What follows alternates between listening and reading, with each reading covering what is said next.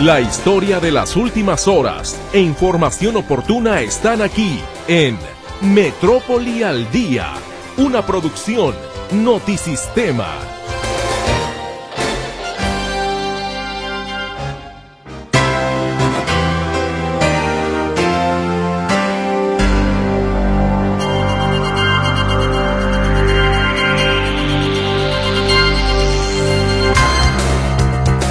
¿Cómo le va? Muy buenas tardes. Qué gusto poderle recibir en una emisión más de Metrópoli al Día. Estamos iniciando la semana y prácticamente finalizando este segundo mes del año, febrero. Por lo pronto, disfrutemos lo que tenemos. Es lunes 27 de febrero de 2023 y aquí le presentamos el resumen informativo. La Asociación Nacional de Farmacias de México rechaza que haya desabasto de medicamentos en el país. Denomina la situación como faltantes temporales. Y, entonces esto fue agravando porque la fabricación de los medicamentos empezó a tener pues faltantes, no desabasto generalizado, sino faltantes temporales.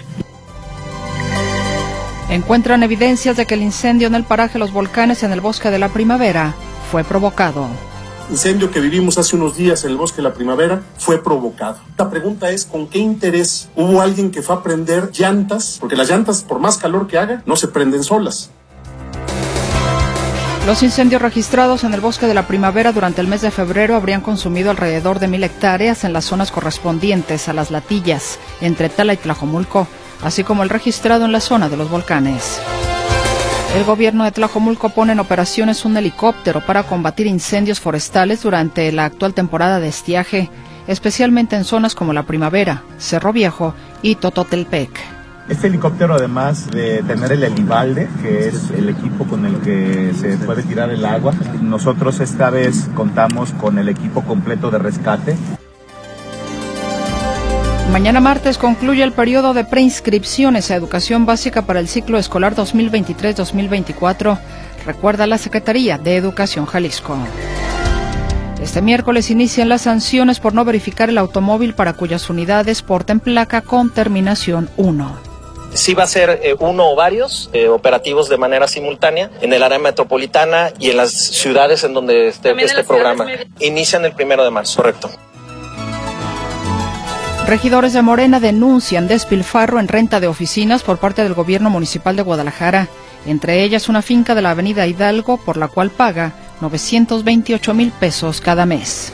Esto es muy grave, el despilfarro cuando el ayuntamiento cuenta con una gran cantidad de espacios e inmuebles. Fue un error la estrategia de seguridad implementada por el entonces presidente de México, Felipe Calderón reconoce Francisco Ramírez Acuña, quien se desempeñó como su primer secretario de Gobernación. Fue un gravísimo error del presidente Calderón haber dicho que era una guerra contra el narco. Evidentemente, ese fue un término inadecuado que utilizó. Exigen justicia en la Prepa 1 tras presunto abuso sexual contra alumna. La UDG refuerza los protocolos de seguridad. Ya fueron reclamados por sus familiares cinco de los diez fallecidos que dejó el accidente registrado este domingo sobre la carretera La Barca a Totonilco, Jalisco, a la altura de Cerro Mocho.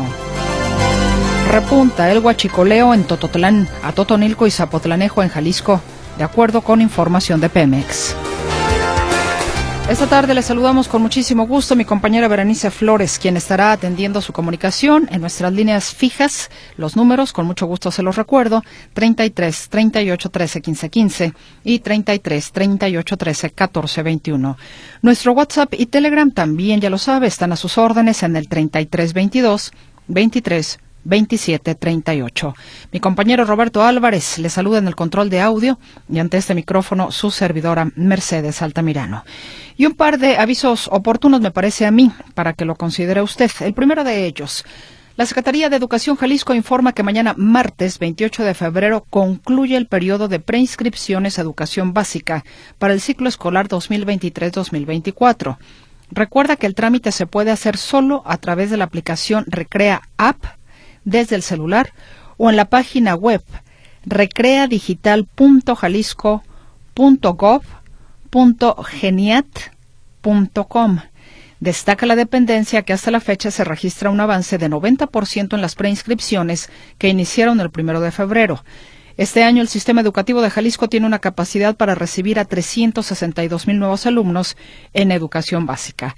Le reitero entonces lo que recuerda la Secretaría de Educación Jalisco, que mañana, martes 28 de febrero, concluye el periodo de, preinscripciones a educación básica para el ciclo escolar 2023-2024 para que usted lo considere si es que está en la situación de tener niños pequeños y que, bueno, eh, tienen que entrar a estudiar.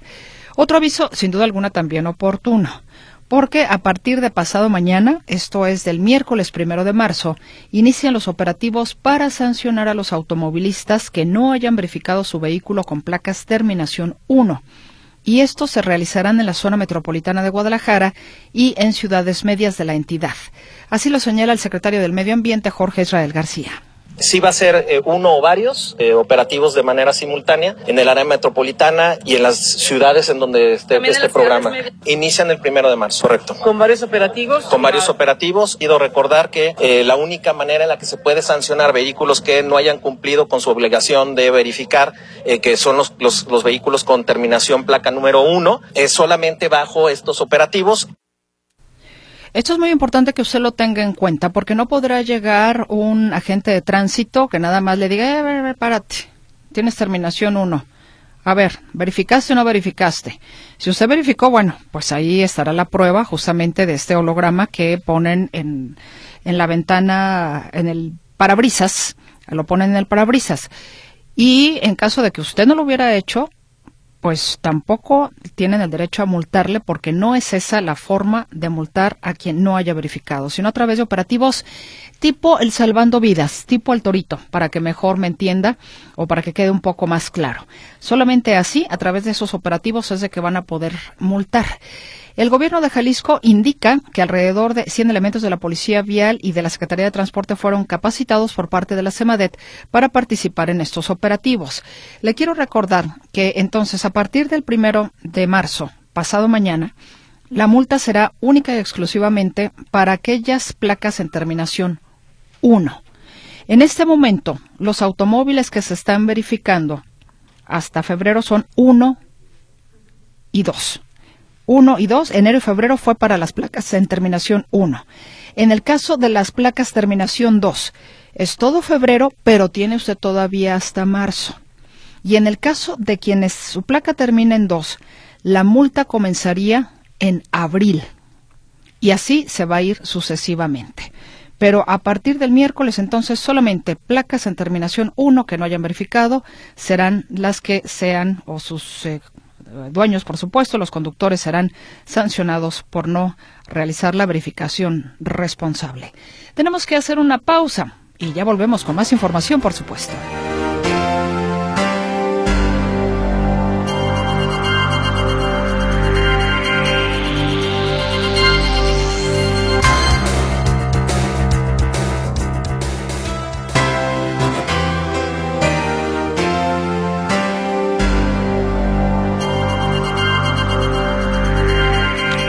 Propósito de la verificación mm, responsable, y aquí rápidamente antes de ir con eh, mi compañera Claudia Manuela Pérez, el ingeniero Águila nos dice, mi vehículo es modelo 2023 y la placa tiene terminación 1. Entiendo que no tengo obligación de verificar, ¿correcto?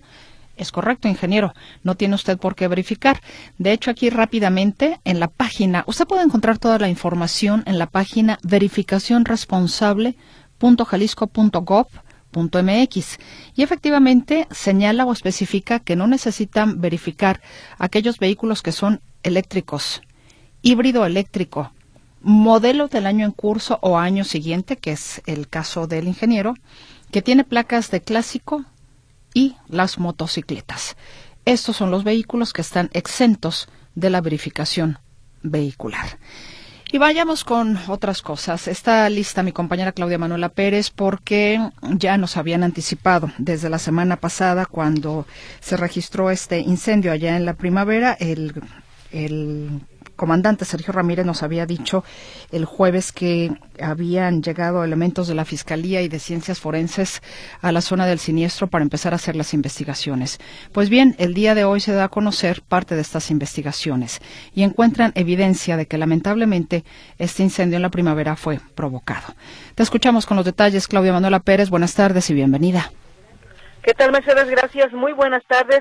Efectivamente, fueron encontradas evidencias de que el incendio en el paraje Los Volcanes, en el bosque de la primavera, fue provocado. Esto lo señaló esta mañana, este mediodía, el gobernador del estado, Enrique Alfaro. Eh, tenemos ya elementos para eh, poder sostener con el trabajo que ha hecho la Fiscalía del Estado y el Instituto de Ciencias Forenses, de que el incendio que vivimos hace unos días en el bosque de la primavera fue provocado. Y fue provocado, que la siguiente pregunta sería, ¿con qué interés? Fíjense, no es una zona que pueda ser urbanizada, por lo tanto no es un asunto de intereses inmobiliarios, porque es parte del área eh, que está protegida y que no tiene posibilidades alguna de desarrollarse para un proyecto inmobiliario, como hay, hay quienes han querido decir. Segundo, tampoco es un tema de explotación de bancos de material. Los bancos que hay en la zona están ya totalmente abandonados. Entonces la pregunta es, ¿con qué interés hubo alguien que fue a prender llantas? Porque las llantas, por más calor que haga, no se prenden solas. Y están eh, los elementos para sostener que el incendio se provocó con llantas. ¿Qué interés puede haber detrás de prender un fuego así? Pues eso es justo lo que vamos a investigar. La Fiscalía abrió ya de oficio, aquí está el fiscal del Estado, una carpeta de investigación. Hoy se presentó también ya la denuncia por parte de la Secretaría para poder eh, darle más fuerza a esta investigación. Tenemos que dar con los responsables y como el año pasado se logró un gran trabajo que hizo. Hay que recordarlo, Mercedes, el año pasado fueron detenidas ocho personas, ocho personas procesadas por incendiar el bosque de la primavera principalmente. Y bueno, este año ya está esta denuncia, ya se descubrió que fue provocado este incendio en este paraje de los volcanes en el bosque de la primavera. El director del el secretario, secretario del Medio Ambiente, eh, comentaba que se quemaron mil hectáreas, 500 hectáreas en lo que fue eh, pues el, el, paraje de los volcanes y otras eh, 500 hectáreas en el otro paraje que también fue se quemó se quemó pues déjate digo cómo se llama el otro paraje que también se quemó es el de Latillas son 500 y 500 son mil hectáreas mil las que se quemaron la semana pasada en estos incendios en el bosque de la primavera, señala que se quemó mucha hojarasca y descartan que haya habido daños en árboles adultos, indican que pues al parecer este los daños fueron en hojarasca, fue un predio, los volcanes, que tenía 25 años que no se quemaba este predio de dos volcanes. Escuchamos. Análisis de severidad está en proceso, lo que sí eh, puedo asegurar, como lo bien dijo el gobernador, eh, es de leve a, muy leve. La verdad es que la zona afectada no fue, no, fue principalmente hojarasca, No, no fue mayormente afectado. Estamos todavía en ese, análisis. Bien, eh, y también decirles, al secretario del Medio Ambiente, él es, entró a partir de octubre, Jorge Israel García, eh, señalaba el secretario de Medio Ambiente que se han registrado 114 incendios forestales en enero y febrero en Jalisco. En lo que va del año en Jalisco, 114 incendios forestales, dice que los más fuertes en el bosque de la primavera y que efectivamente esperan un año eh, fuerte en materia de incendios porque el 91% o 91 municipios de los 125 registran una sequía severa y por ello pues esperan eh, problemas debido al fenómeno de la niña. Vamos a ver qué es lo que pasa, Mercedes. Se presentó hoy el estado de fuerza por parte del gobierno del estado para enfrentar los incendios. Se dijo que hay 1.898 bomberas y bomberos forestales, 1.898, o sea, casi 2.000. Se informó que hay 8 helicópteros, 201 vehículos especializados, 17 torres de detección y un técnico especializado en manejo de dron entre otras cosas, para enfrentar este año la temporada de incendios, la sequía, la temporada de estiaje que ya inició, se adelantó en todo el país y en todo el mundo, al parecer, Mercedes, se adelantó esta temporada de sequía y pues ya estamos viendo los resultados. Mi reporte, muy buenas tardes. Muchísimas gracias, Claudia Manuela Pérez. Hasta luego. Hasta luego, que estés muy bien. Y bueno, los satélites también han hecho su trabajo justamente para la detección de la cantidad de hectáreas afectadas. De ello, bueno, pues también en esta tecnología se habló el día de hoy y por supuesto, ya decía Claudia Manuela Pérez, el estado de fuerza que presentó el gobierno del estado para combatir los posibles incendios que se den en esta temporada de estiaje.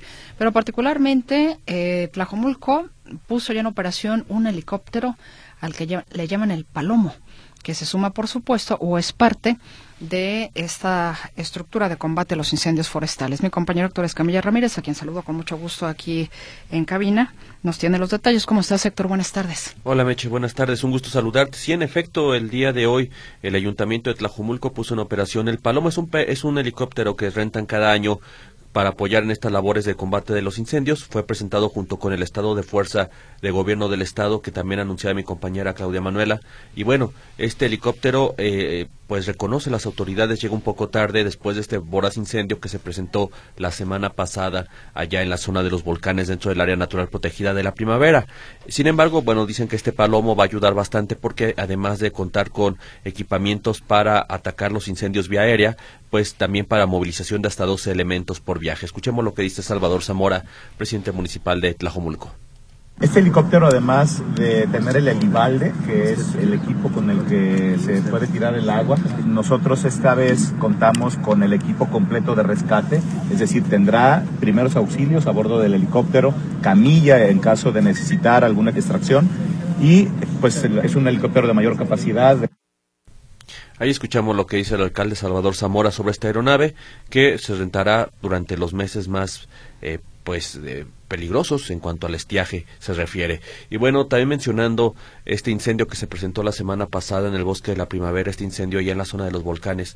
Bueno, el, las autoridades todavía no revelan la cantidad formal. Se hablaba de esta estimación de mil hectáreas, pero lo que dicen las imágenes satelitales, eh, pues hablan que los dos incendios, uno se presentó el 13 de febrero y se sofocó el 14 en Latillas, el otro el de los volcanes del 22 al 24 de febrero, eh, habrían dejado una afectación de aproximadamente 850 hectáreas. Son eh, 350 del primer incendio, eh, 500 del segundo aproximadamente, una afectación importante, particularmente la zona de volcanes apenas el año el 2021 fue escenario de un incendio que consumió 2.000 hectáreas.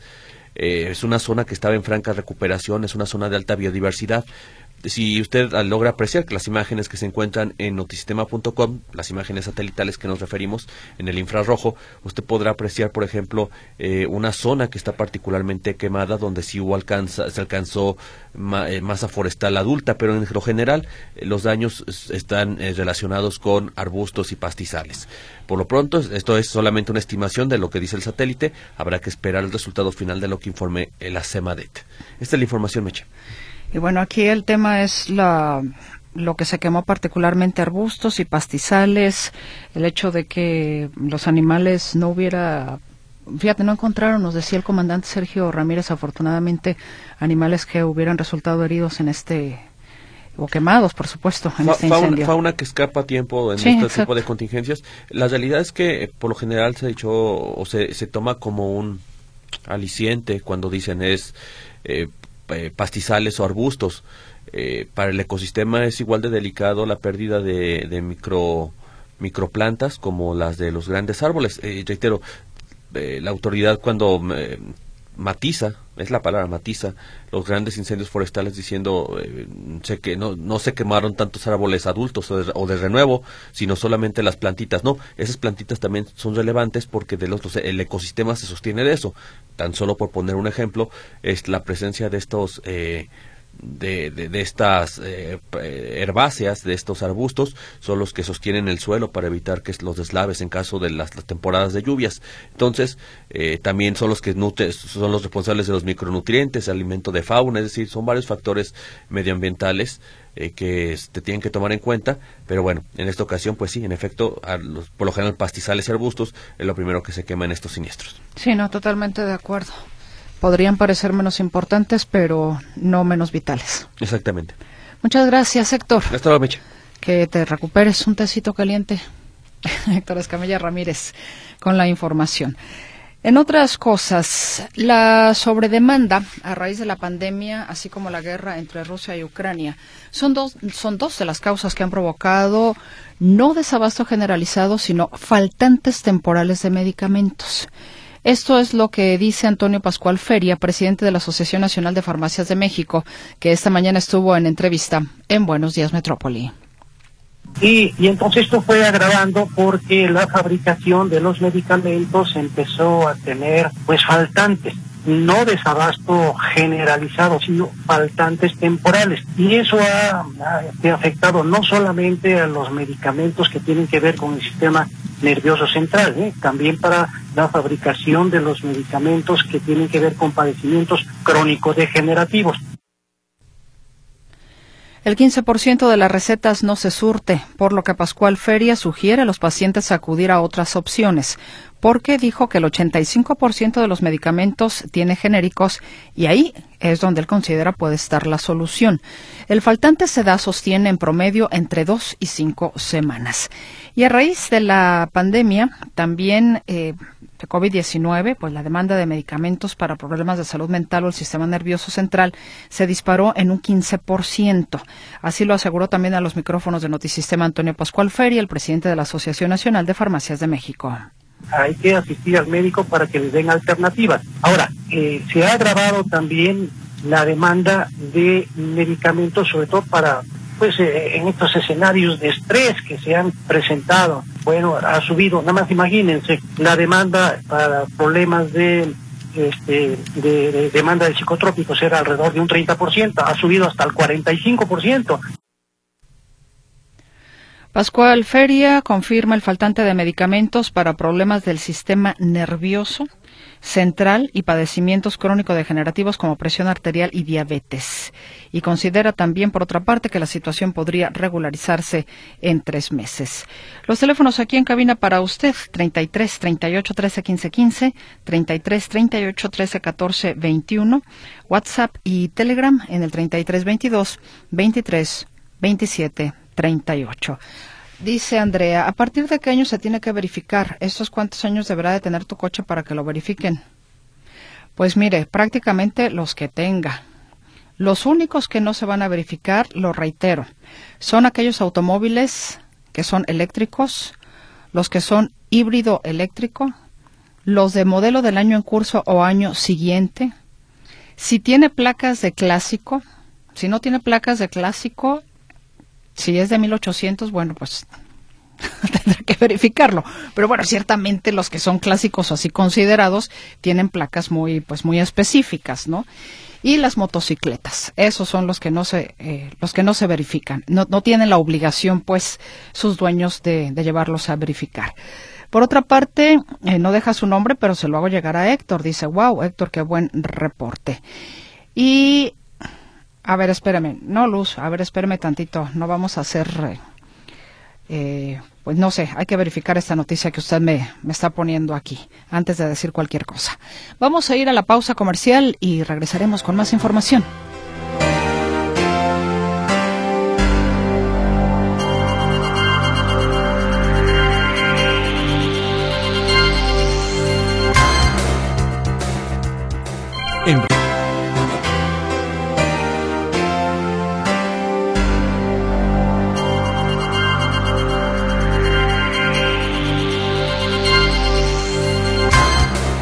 Agradezco la generosidad de su participación, de sus comentarios que veo están llegando por aquí a través del WhatsApp, del Telegram, así como también algunos eh, mensajes que ya está tomando nota mi compañera Berenice Flores.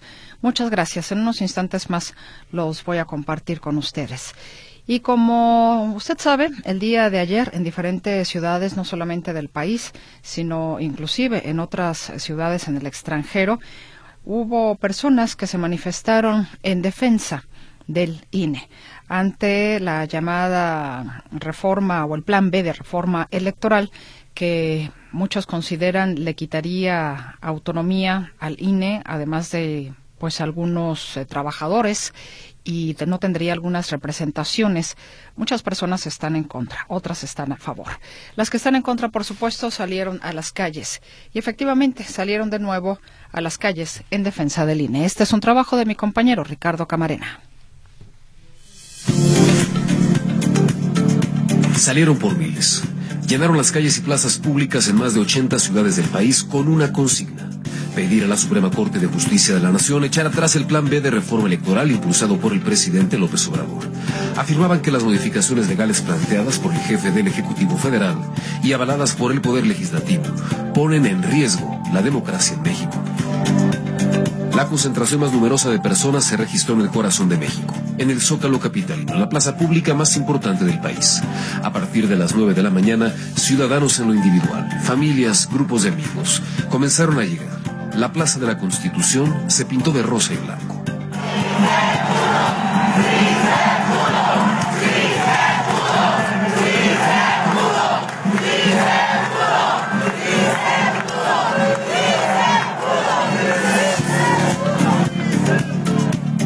Manifestación estuvo nutrida por ciudadanos, pero también por distintos actores públicos, personajes de la política, empresarios y activistas que para bien o para mal formaban parte de esta movilización. Quienes analizan el tema afirman que las modificaciones legales planteadas por el presidente buscan acabar con la estructura del Instituto Nacional Electoral que atentan contra la capacidad de capacitar e integrar las mesas directivas de casillas, que reducen las sanciones para prevenir y castigar delitos electorales, que podrían permitir un mal uso de la propaganda política, en síntesis, que se atenta contra la democracia en México. Es la voz de la analista política Beatriz Pajés. Callar nos haría cómplices de un crimen de Estado en contra de la democracia de una reforma electoral maquinada para desparazar al INE y facilitar una ruta a una dictadura electoral. En contraparte están las voces que afirman que la reestructura planteada desde la presidencia y avalada por diputados y senadores permite optimizar recursos, abaratar costos, terminar con privilegios y dar paso a la transformación de un instituto que desde su óptica ya no sirve y que quienes se oponen al cambio son los conservadores, los que han fabricado una farsa para defender sus intereses, para atacar al gobierno. Es por lo menos la opinión del presidente López Obrador. Ahora estén inconformes por una ley que solo lo que hace es reducir los gastos excesivos de los altos funcionarios públicos. Y se inconforman, pero, repito, en el fondo es tener alguna excusa, algún pretexto para enfrentarnos. El discurso del Zócalo capitalino estuvo encabezado por el exministro de la Suprema Corte, José Ramón Cosío. En principio, llamó a defender el derecho a pensar diferente, a disentir, a pedir respeto a las otras voces. Rechazamos las calificaciones que quieren imponernos a quienes pensamos distinto y solo por ello. A quienes consideramos que las recientes reformas a las leyes electorales quieren controlar las próximas elecciones. El llamado del ministro en retiro era claro, actuar desde la legalidad, dejando de lado la política y atendiendo estrictamente lo jurídico. El presidente ha dicho que los ministros serán hipócritas si declaran la invalidez de sus reformas legales. Los ministros serían hipócritas si ocultan sus argumentos, si se apartan de sus precedentes o si distorsionan las votaciones en las que participen tras los mensajes dirigidos en distintas ciudades del país, así como movilizaciones registradas en algunas ciudades en el extranjero, quedó sobre la mesa la demanda de quienes se oponen a estas modificaciones legales y en la cancha de la Suprema Corte de Justicia de la Nación, uno de los temas más polémicos de la actual Administración Federal. Notisistema, Ricardo Camarena. Gracias a Ricardo Camarena por esta pieza informativa y en lo que respecta a Guadalajara, la manifestación en defensa del Instituto Nacional Electoral rebasó las expectativas de los organizadores, ya que la cifra final de los asistentes que abarrotaron la Plaza de la Liberación y calles aledañas cerró en 30.000 en espera de que la Suprema Corte de Justicia de la Nación declare inconstitucional el Plan B de la reforma electoral, los participantes vestidos de rosa y al grito del INE no se toca se concentraron en el corazón de la ciudad para manifestar su rechazo al desmantelamiento de la institución. En esta manifestación, en esta movilización que concluyó sin incidentes, participaron en su mayoría ciudadanos, pero también hubo personajes como el exgobernador Francisco Ramírez Acuña, Fernando Guzmán Pérez Peláez, el alcalde de Chapala, así como diputados federales y algunos dirigentes de, eh, de, partido, como Diana González del PAN.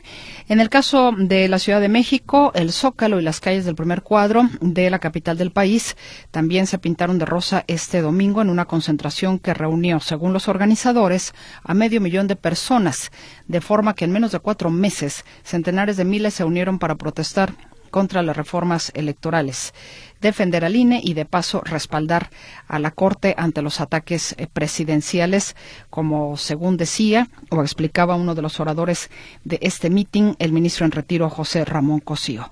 Y por supuesto que esta mañana el presidente de la República salió a hablar también del tema dice que las manifestaciones en defensa del INE fueron convocadas por quienes forman parte del narcoestado y promete que volverá a llenar el zócalo como ya lo ha hecho en ocasiones anteriores el próximo 18 de marzo. Te escuchamos con la información. Te saludo Arturo con mucho gusto. Buenas tardes. Gracias Mercedes. ¿Cómo están amigos? Me da gusto saludarles. Sí, desgraciadamente salió a denostar, salió eh, a criticar, salió a insultar a quienes convocaron y a quienes participaron de esta marcha, que además no fueron pocos porque, eh, como mencionabas, medio millón de personas, de acuerdo a los organizadores, se dieron cita a esta convocatoria. Eh, me parece un poquito exagerada también, eh, porque la verdad es que en lo que es la plancha del Zócalo Capitalino, ah, y, eso en la mañana lo comentaba alguna vez entrevistando a Monsiváis, decía que en la plancha, en lo que es la plancha del Zócalo, habían hecho un estudio y ahí cabían exactamente 100 mil personas. Entonces, si consideramos eso, más el circuito de la Plaza de la Constitución, nos estamos hablando como de 120 mil personas. Pero las calles que desembocan al Zócalo o que salen del Zócalo hacia afuera, eh, también estaban repletas de gente. Había por lo menos entonces eh, digamos que a ojo de buen cubero, más de 200 mil personas reunidas en todo el primer cuadro de la Ciudad de México eh, que hacían lucir totalmente rosado el primer cuadro capitalino. Entonces, eh, pues las cuentas que hace el gobierno capitalino de que fueron 90 mil, pues también se quedan muy cortas. Y el presidente Andrés Manuel López Obrador se agarró de ahí para, eh, pues, eh, entre otras cosas, decir que pues él ya había llenado 60, 60 veces el Zócalo en otras manifestaciones importantes y lo que lo más triste del caso decía yo es que pues lo que hizo fue en la mañana denostar una vez más descalificar esta respuesta ciudadana a la convocatoria para defender la democracia y para defender el INE eh, y el voto ciudadano. Pero escuchemos lo que comentó exactamente el presidente López Obrador. La mayoría han participado en los gobiernos anteriores, han sido, como dije, defensores de los fraudes electorales, han formado parte de la corrupción en México han pertenecido al narcoestado, que como ha quedado de manifiesto con lo de García Luna, se impuso durante dos sexenios, el de Vicente Fox y el de Felipe Calderón. Entonces cuando dicen no se toca el INE, el INE no se toca, pues lo que hay que estar pensando es no se toca, eso es lo que ellos quieren, la corrupción. La corrupción no se toca, según ellos. Los privilegios no se toca, el narcoestado no se toca. De igual forma, pues como decía, eh, o como decía, eh, como mencionaba hace un momento, el presidente López Obrador hasta de carteristas calificó a, quienes marcharon y a quienes eh, no fue en marcha, fue en meeting, eh, a quienes estuvieron participando y de paso decía, pues fueron como 80 mil personas nada más, 100 mil cuando mucho. Pues tienen todo el derecho de manifestarse. Ayer afortunadamente hubo saldo blanco, algunas denuncias porque se incrementaron los robos de cartera aquí en el Zócalo, pero eso es intrascendente, ¿no? Imagínense con tanto delincuente de pello blanco reunido, pero fue lo único. Lo demás sobre la asistencia, pues cada quien tiene su medición, pues como lo definió la ciudad, como 80 mil máximo 100 mil aquí. Y en otros estados, sobre todo donde gobierna el PAN, que hubieron también concentraciones, pero todavía muy pequeñas para lo que representa el potencial conservador en México. Fue también llevada esta eh, manifestación que incluso los negocios, los del centro histórico, que normalmente cuando hay una marcha de estas, y, lo decimos con conocimiento de causa, cierran para evitar eh, desmanes, para evitar eh, robos, para evitar saqueos. Ayer estuvieron abiertos todos los negocios y eh, finalmente, pues Andrés Manuel López Obrador eh, decíamos que él asegura que por lo menos 60 veces ha llenado el zócalo capitalino, lo cual también con conocimiento de causa de lo decimos, pues es muy exagerado. Eh, y el, tema eh, final es que eh, pronostica que para el próximo 18 de marzo, cuando va a conmemorar el- la expropiación petrolera, va a volver a llenar el zócalo. que no dejen de participar, de movilizarse, aunque esto exige de muchas fatigas. Llenamos el zócalo, bueno sí, nosotros para poder lograr el cambio lo llenamos 60 veces y no solo lo llenamos, desbordamos. Son las manifestaciones más grandes que han habido en la historia del país. Nada más observen lo que va a pasar el 18 de marzo. Por eso les diría yo ánimo, ahí la llevan y adelante. Y qué bueno, ¿no? Pues ahí está el presidente Andrés Manuel López Obrador. Finalmente, pues las reacciones a estos comentarios del presidente Andrés Manuel López Obrador tampoco se hicieron esperar, porque esto fue, esto fue eh, a lo largo de la mañanera, que duró apenas dos horas y la mitad del tiempo fue para pues temas del tren Maya, eh, para el quién es quién en los precios, eh, y el resto fue para las para contestar preguntas de los medios de comunicación, preguntas por cierto dirigidas, y que el presidente se llevó ahí por lo menos 45 minutos, 45 minutos hablando exclusivamente de esta marcha del día de ayer. Bueno, la respuesta a cargo de Kenia López Rabadán, vice, eh, vicecoordinadora de los senadores del PAN, en lo que ella llama la contramañanera, un ejercicio que hace todos los lunes. Hoy, como todo populista, mentiroso y embaucador, hizo una lista de quienes acudimos de manera libre y de forma pacífica a defender al INE y a la democracia. Que nos ponga usted en la mañanera y en sus listas no nos va a detener. Ya sabemos que el observador no sabe contar. ¿60 veces? ¿De verdad? ¿Ustedes creen que López Obrador ha llenado la Plaza de la Constitución 60 veces? Es un mentiroso. Miente, miente de manera sistemática, miente de manera ruin. Por supuesto, decirle, señor presidente, ya deje de mentir. Y bueno, solamente para cerrar, el presidente López Obrador también, como decía López Rabadán, hizo una lista, presentó uno por uno a los convocantes, presentó a los principales participantes, eh, bueno, destacados participantes o personas personajes públicos que participaron de este evento y a uno por uno iba diciendo, ah, este es así, este es asado, y denostando, repito, criticando a la gente, eh, insultándole en algunos casos, como por ejemplo en el caso del ministro eh, en retiro, José Ramón Cosío, que participó ayer justamente de esta manifestación y fue uno de los oradores, uno de los dos oradores, él eh, y, y la señora Pajés, eh, que pertenece al PRI, que es periodista, Beatriz Pajés, y pues bueno, y, y José Ramón Cosío, de quien dijo que era un falsario, que eh, se hacía pasar por abogado eh, y en la corte solamente había apoyado el narcoestado, en eh, descalificativos eh, de esta manera, que incluso el propio José Ramón Cosío por la mañana ya estaba diciendo que lo único que estaba haciendo era faltar a la investidura presidencial al tomar estas actitudes. Mi reporte, Mercedes. Bueno, pues sin duda ha sido la noticia del día de hoy y preguntarte, estaba yo rastreando, tratando de rastrear, rastrear, perdón Arturo, en el diario oficial de la Federación la publicación de la reforma electoral porque el coordinador de los diputados federales de Morena, Ignacio Mier, señaló que este lunes estaría publicada. Eh, a partir de mañana lo que se va a, um, se van a publicar son las reformas a las diversas leyes, ¿no? En torno no, a la no, materia. La verdad es que no lo sé, eso depende del presidente. O sea, no tiene obligación de, de promulgarla un día o publicarla un día eh, específico.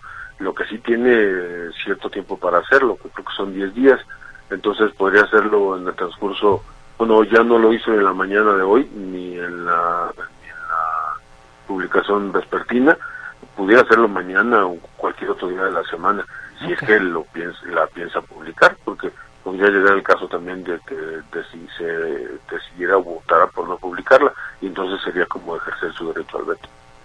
Exactamente. Bueno, pues déjame, la sigo buscando a ver si la encuentro. Te agradezco enormemente. Al contrario, buenas tardes. Buenas tardes. Y ya nada más para cerrar el tema, también eh, habría informado el coordinador de los diputados federales de Morena, Ignacio Mier, que se han presentado más de 12 recursos de inconstitucionalidad en la Suprema Corte de Justicia en contra de la reforma. Y en el caso del senador de Jalisco por, por Movimiento Ciudadano, Clemente Castañeda, él estima que la Suprema Corte de Justicia de la Nación se llevará a más tardar dos meses en resolver las impugnaciones del Plan B de la reforma electoral, que, pues como le digo, se había anunciado que estaría publicado en el Diario Oficial de la Federación el día de hoy.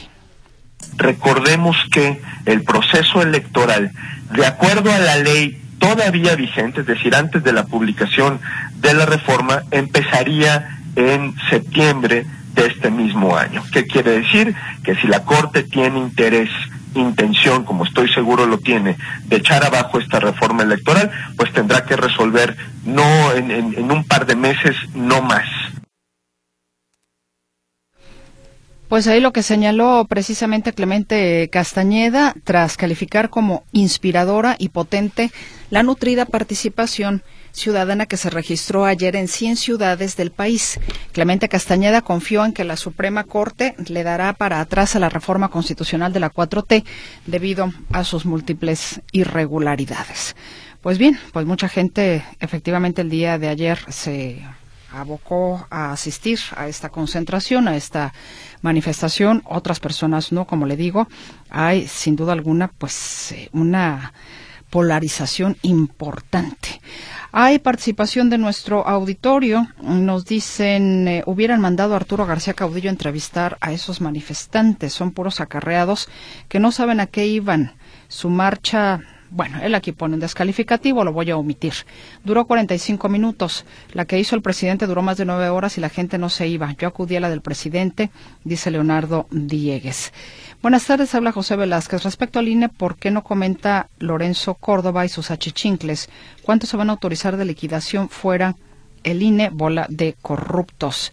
También nos dicen buenas noches, o no, buenas tardes. Romba, Cardí y Coca al INE no se toca. Los manifestantes fueron obligados a ir a esa marcha donde los convocantes son prófugos de la justicia. ¿Dónde está Naya Calderón? Dice Marisela Márquez. Y en uno último, no sean mentirosos, ¿dónde metieron a 30 mil personas? Las matemáticas y mi experiencia no me permiten creerles, dice Juan Ramón Flores. Bueno, pues ahí sus comentarios.